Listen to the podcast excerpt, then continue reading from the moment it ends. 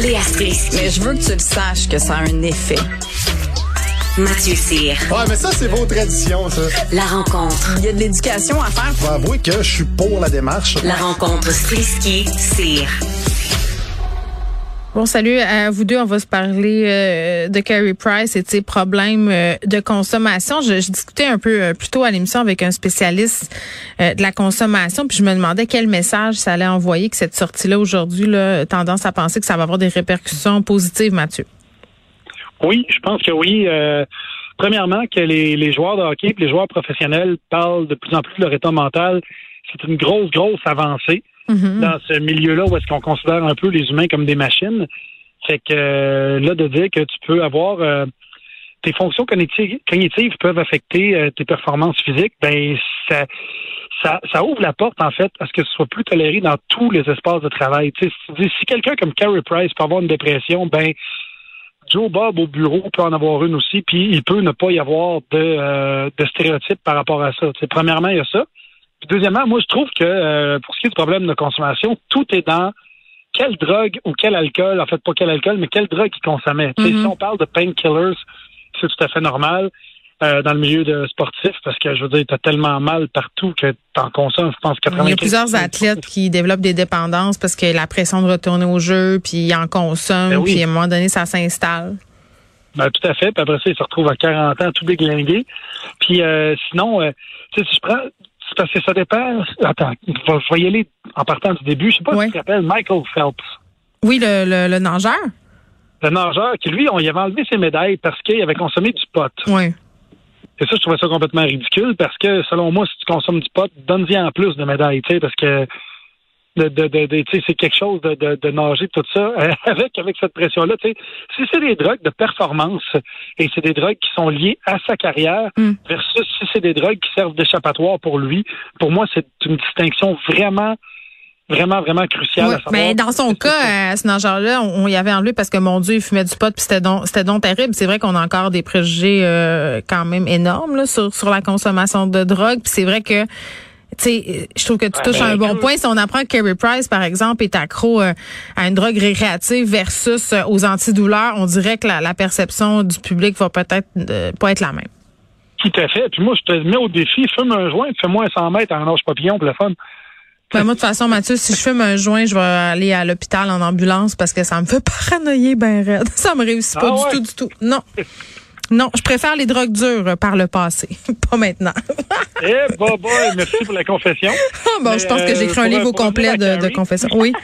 Pour revenir à Carrie puis les joueurs, surtout les joueurs professionnels, ce qui est, ce qui est dangereux, c'est que, tu sais, ils sont jeunes, ils ont beaucoup d'argent, Ben oui. ils sont dans un milieu tellement compétitif que, tu sais, c'est, c'est facile de tomber dans le vice big time, là. Puis même des problèmes de jeu aussi, tu sais, je veux dire, quand tu gages au poker 5000 pièces pour toi, c'est beaucoup, pour moi, c'est beaucoup. Pour eux, c'est rien. Fait que, tu sais, euh, tout est plus gros. euh, chez ces personnes-là, fait que je souhaite vraiment de, de se rétablir le plus rapidement possible. Léa, est-ce que tu avais des choses à dire sur cette déclaration euh, de Kerry Price? Ben, moi, je trouve ça drôle euh, à quel point j'ai entendu plein de gens dire qu'ils étaient surpris parce que. Ah oui, je- parce qu'elle a l'air tellement jeune et en santé, beau et fort. Ben, j'imagine, mais il me semble que, je sais pas si c'est dans mon rapport à la santé mentale, mais il me semble que moi, je trouve ça normal qu'un athlète qui porte le Canadien sur ses épaules depuis genre une décennie, qui a trois Ben oui. enfants, qui va en finale de la Coupe Stanley, euh, tu sais, je- je- Qui perd. mais Imaginez la, mais non, mais imaginez la pression que ça représente, tu sais, je veux dire, c'est sûr que c'est complètement surhumain comme effort, puis que à un moment, tu sais, ça, puis ça, c'est juste, c'est sans compter les problèmes de la vie, de couple, d'enfants, de quotidien, de, tu sais, c'est, gigantesque, là, puis je veux bien croire que c'est des millionnaires qui ont de l'aide, qui sont entourés, puis tout ça. Ben, ça veut pas dire que parce qu'ils ont de l'aide qu'ils vont nécessairement chercher non plus, là. Non, c'est ça, exactement. Et, et donc, je trouve que, ben, j'espère qu'on s'en va vers une société où est-ce que ça c'est considéré de plus en plus Mm. normal, puis qu'on est de plus en plus conscient que ça reste des efforts surhumains qu'on demande à ces gens-là. Puis avant, tu sais, les joueurs de hockey, il y en a plein des athlètes là, qui meurent, qui mouraient jeunes, puis qui, tu sais, qui, avaient des vies dégueulasses quelque part, parce qu'on, c'est c'est presque de l'exploitation. Par, je, je, je mesure mes mots là, mais tu sais, il y a quand même un rapport à l'effort qu'un corps peut fournir qui est un peu fou. tu sais. C'est c'est un peu de la folie quelque part. Fait Mm. Juste soyons pas surpris. tu sais.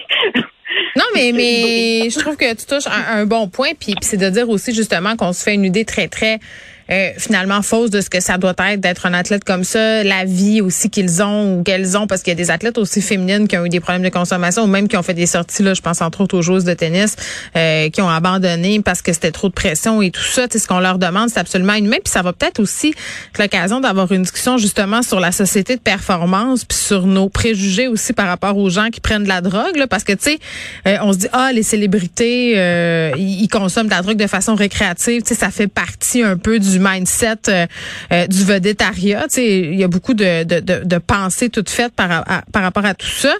Mais il y, a des histoires laides aussi. Il y a des descentes aux enfers, des gens qui ont perdu leur carrière, leur vie parce que justement, elles, elles semblent trop profondément là-dedans.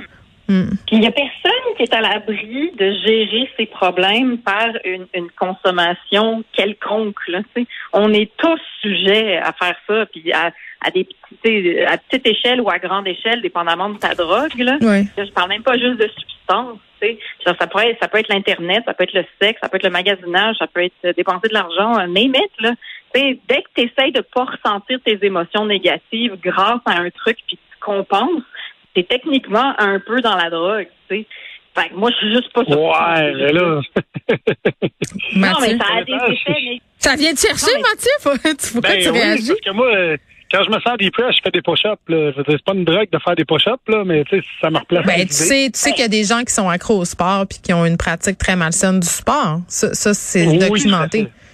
Mais c'est plus sain, c'est sûr, de faire des push-ups que de faire des lignes de coke. On mm. s'entend. Ben, mais moi, je, regarde, je, vous rejoins. Oui, ben c'est vrai, puis je vous rejoins entre les deux. Moi, moi j'en ai eu des problèmes de dépendance, puis tu sais, j'expliquais euh, euh, souvent aux gens que tu restes dépendant toute ta vie, puis que là, t'es plus dépendant d'une substance, mais t'es dépendant, t'as une personnalité dépendante. Fait que tu sais, moi, quand je fais quelque chose, c'est tout le temps trop. Tu sais, je travaille trop, je fais trop de sport.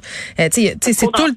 C'est ça, c'est tout le temps extrême. Non, mais c'est vrai, c'est un trait de personnalité euh, d'avoir des propensions à la dépendance. Puis souvent, on le voit, des gens qui sont addicts à une substance vont, vont remplacer cette addiction-là par une autre.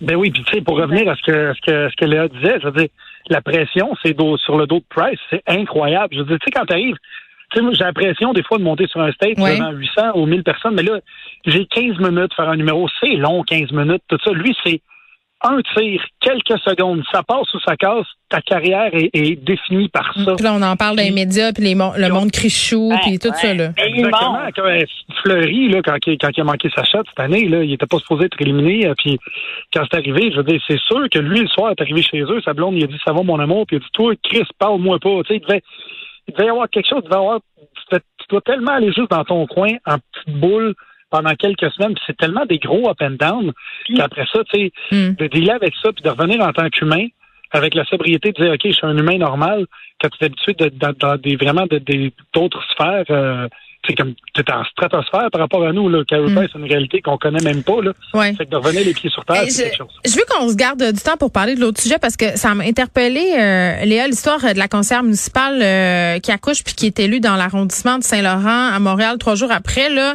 euh, puis là, on, se demande si c'est bien de le souligner ou si c'est un, un, exemple du mythe de la femme parfaite. Puis pourquoi ça m'interpelle? Ça me ramenait une anecdote que j'ai vécue euh, quand j'ai accouché de mon fils.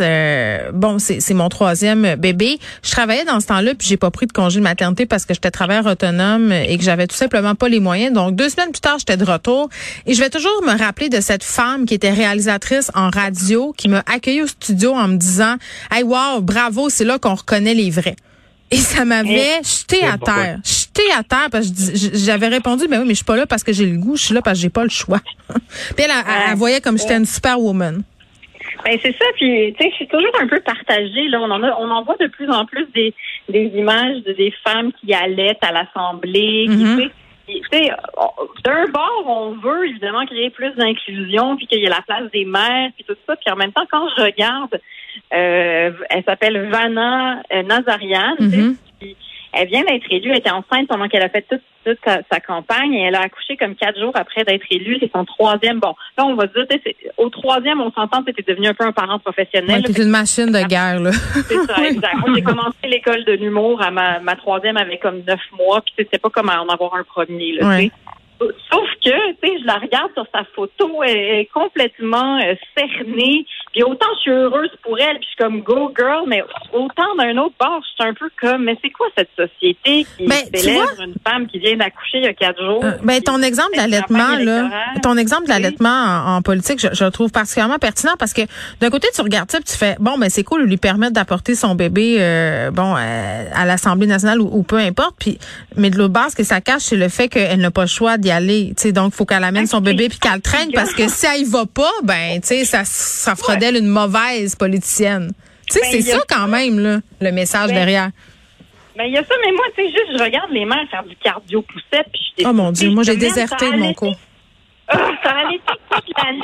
T'es là avec ton bébé, puis il y a une madame qui gueule des ordres après. Je suis comme, mais pourquoi tu t'imposes ça? Fait que je sais pas.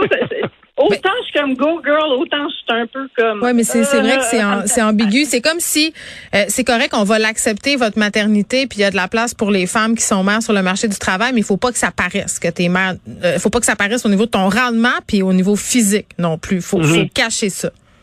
Oui, puis j'ai un petit peu envie de te dire, mais rentre chez vous, j'en donne-toi un six mois, puis reviens, va te reposer, ma belle. Arc, ça fait mal. Toi, Mathieu, t'as pas vécu ça là? T'as jamais été enceinte? J'ai jamais été enceinte, mais j'ai été un parent de jeunes enfants Oui. euh, sur le marché du travail. Puis je trouve que euh, Geneviève t'a dit le mot-clé tantôt, t'a dit travailleur autonome. Ben oui. Travailleuse autonome. Mhm. Et c'est un peu la même chose avec cette femme-là. Tu sais, je veux dire, c'est une question de timing à quelque part. Tu es en politique, tu une campagne à tous les quatre ans. Là, elle a dit au début, elle a dit qu'elle hésitait de se présenter, qu'elle était pas sûre. Nan, nan. Puis là, tous ses amis ont dit, OK, vas-y, fais-les, fais-les, fais-les. Un coup que t'es dedans, que tu as dit oui, puis que la machine est partie, peut-être qu'elle s'est dit, ah, de toute façon, je gagnerai pas, tu sais. Puis là, bang, tu gagnes. T'es comme, OK, qu'est-ce que je fais avec ça, tu sais? Oui, puis il y a beaucoup on de discours. Ben moi, euh, je lui souhaite beaucoup d'aide. Puis j'ai envie de dire que les préjugés inverses sont aussi vrais là. À, à mon troisième justement, euh, moi je travaillais, puis mon ex a pris le congé de paternité. euh, bon parce que moi j'avais, j'y avais pas droit, donc il l'a pris et il se faisait dire euh, dans son milieu de travail. euh, ben, tu sais, il se faisait traiter du mot qu'on peut pas prononcer à la radio qui commence par T. Fait que c'est ça. Ah ouais. je vous laisse, je vous laisse. Et ça se passait en 2015 là, pas en Je 1980. faisais traiter de Toblerone. Exactement. Se faisait traiter de. Toblerone. C'était vraiment pas drôle. bon, sur ces paroles euh, fort sages, je vous laisse aller réfléchir à vos préjugés sur la performance euh, en sport et sur la parentalité. Merci beaucoup. À demain. À demain. Bye bye.